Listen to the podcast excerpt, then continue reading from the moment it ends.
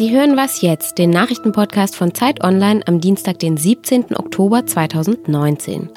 Wir sprechen heute über den Drohnenangriff auf Saudi-Arabiens Ölraffinerie und über fünf Jahre Netflix. Zuerst aber die Nachrichten. Die israelischen Bürgerinnen und Bürger wählen heute ein neues Parlament, zum zweiten Mal innerhalb von fünf Monaten.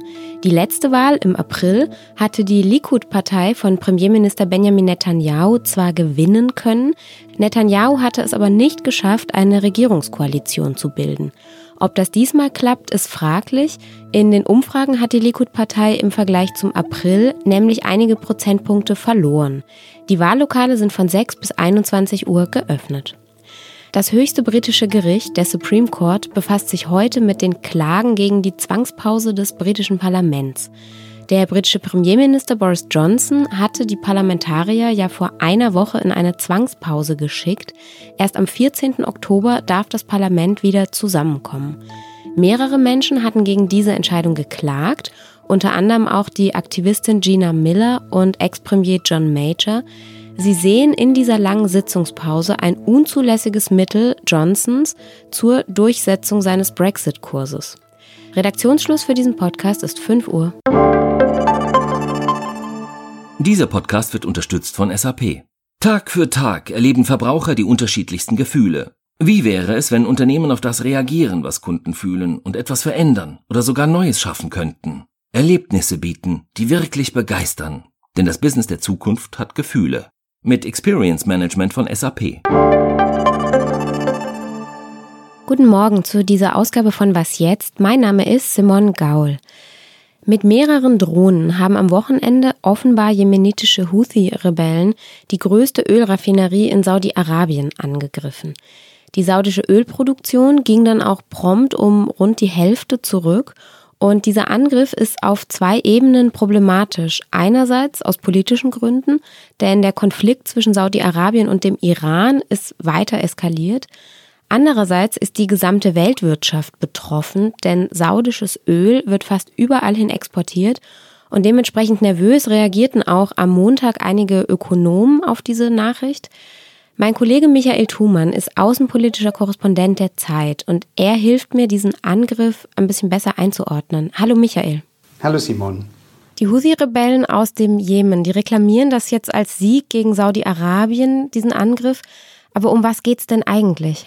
Die Houthis agieren äh, mittlerweile längst als Stellvertreter für den Iran. Sie haben so nicht angefangen. Äh, der Konflikt äh, zwischen Saudi-Arabien und den Houthis hatte andere Ursachen.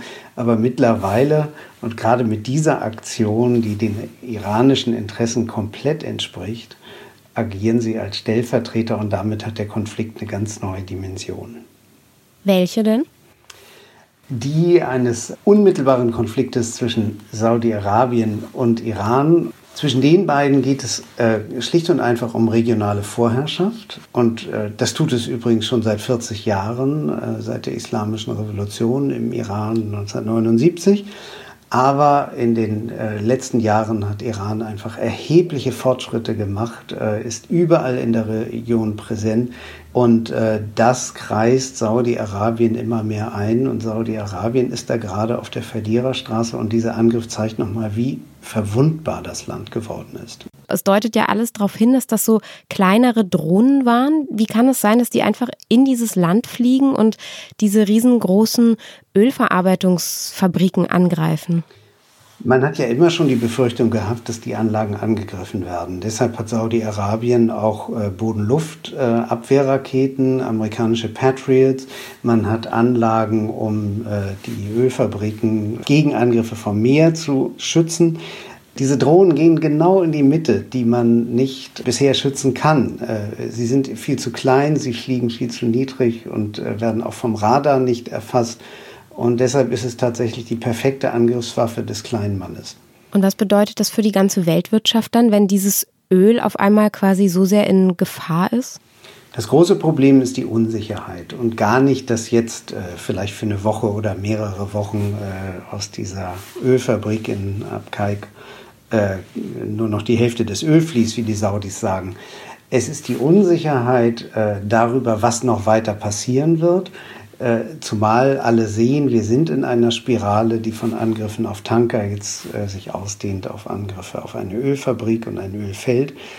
Äh, insoweit fehlt die Sicherheit, dass diese große Tankstelle der Welt weiterhin das Öl in die, auf die asiatischen Märkte vor allem, und das ist der Hauptmarkt für Saudi-Arabien und auch die anderen Anrainerstaaten, fließen wird. Und äh, das wird die Weltwirtschaft und das wird vor allem die asiatische Wirtschaft als erstes gewaltig verunsichern. Danke, Michael. Gerne.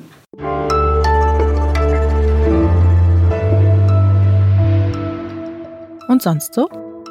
Reden wir mal übers Bier. Am Wochenende beginnt in München das Oktoberfest und in diesem Jahr wird spekuliert, ob Barack Obama vielleicht vorbeischaut. Die Clintons waren ja letztes Jahr auch schon da.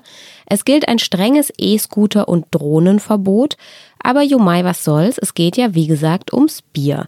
Die Maß kostet bis zu 11,80 Euro. Und wenn wir jetzt schon bei Bier und Geld sind, dann gucken wir mal nach Südkorea. Dort verzichten nämlich seit neuestem die Südkoreanerinnen und Südkoreaner auf ihr zweitliebstes Bier. Das kommt eigentlich aus Japan, wird jetzt aber boykottiert, weil südkoreanische Gerichte von japanischen Firmen verlangt hatten, ehemalige Zwangsarbeiter zu entschädigen.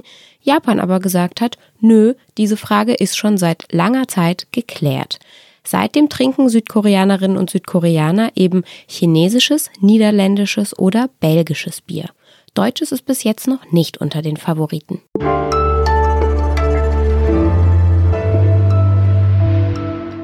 Freuen Sie sich schon auf eine neue Folge Ihrer Lieblingsserie auf Netflix? Dann sind Sie in guter Gesellschaft, denn die Deutschen lieben den US-Streaming-Dienst.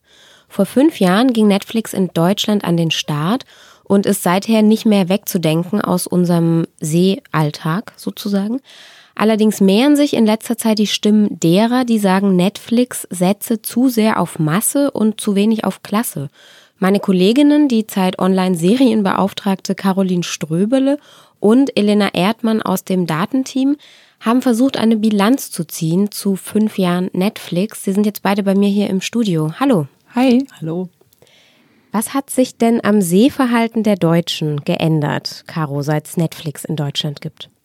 Sehr viel. Also es gab dieses Jahr eine aktuelle Studie, nach der 22,7 Millionen Menschen ab 14 1,2 Milliarden Stunden bei äh, Streaming-Plattformen zugange waren. Also es ist eine unfassbare Anzahl von Menschen, die jetzt eben streamen und nicht mehr linear gucken.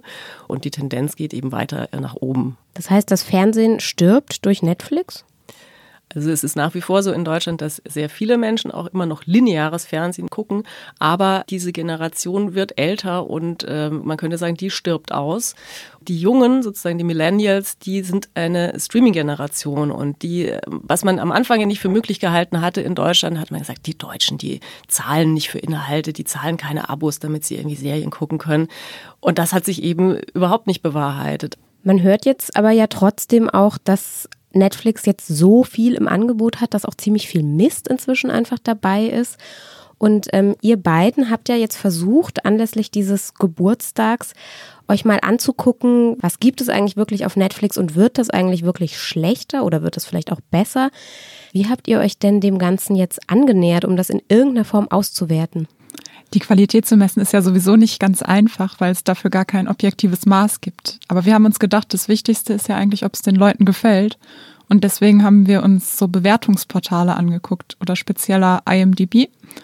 Die haben im Grunde fast alle Serien, die man so kennt und auch alle Filme und lassen dort ihre Nutzer bewerten auf einer Skala von eins bis zehn, wie gut die die fanden. Und dann haben wir uns eine Liste von allen, ähm, ja, von allen Netflix-Produktionen genommen und für die angeschaut, wie gut die bewertet wurden. Und wie gut?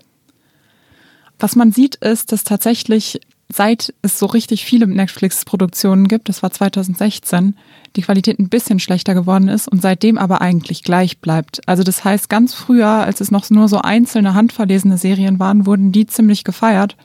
Und heute hat sich das so eingependelt. Es gibt jetzt auch richtig schlechte, aber halt auch immer noch richtig viele gute Serien. Und wie, Caro, du bist jetzt wahrscheinlich die bei uns in der Redaktion, die am meisten Serien guckt. Was ist so deine Beobachtung über die letzten fünf Jahre? Wurden die Sachen besser oder schlechter? Als jemand, der sehr viel guckt, also manchmal auch stichprobenartig einfach guckt, ist es äh, schon so, dass so dieses Mittelfeld einigermaßen gleichbleibend ist. Man hat so natürlich auch bestimmte Qualitätsstandards, man hat irgendwie gute Schauspieler größtenteils. Aber es gibt tatsächlich, das ist mir jetzt in diesem Jahr aufgefallen, doch einige Ausreißer nach unten, wo man äh, sowohl beim Drehbuch als auch in der Umsetzung feststellt, dass da schon ziemlich viel mit heißer Nadel gestrickt worden ist. Einfach weil jetzt so der, der Zwang offensichtlich herrscht für Netflix, jetzt möglichst viel auf den Markt zu ballern und die möglichst große Mediathek äh, den Abonnenten anzubieten, eben weil jetzt ja auch Konkurrenz von Apple und Disney ansteht. Danke. Das war's dann auch schon wieder mit Was jetzt für heute. Eine neue Folge gibt's morgen und bis dahin schreiben Sie uns wie immer gerne eine E-Mail an wasjetzt@zeit.de. Ich sag danke fürs Zuhören und tschüss.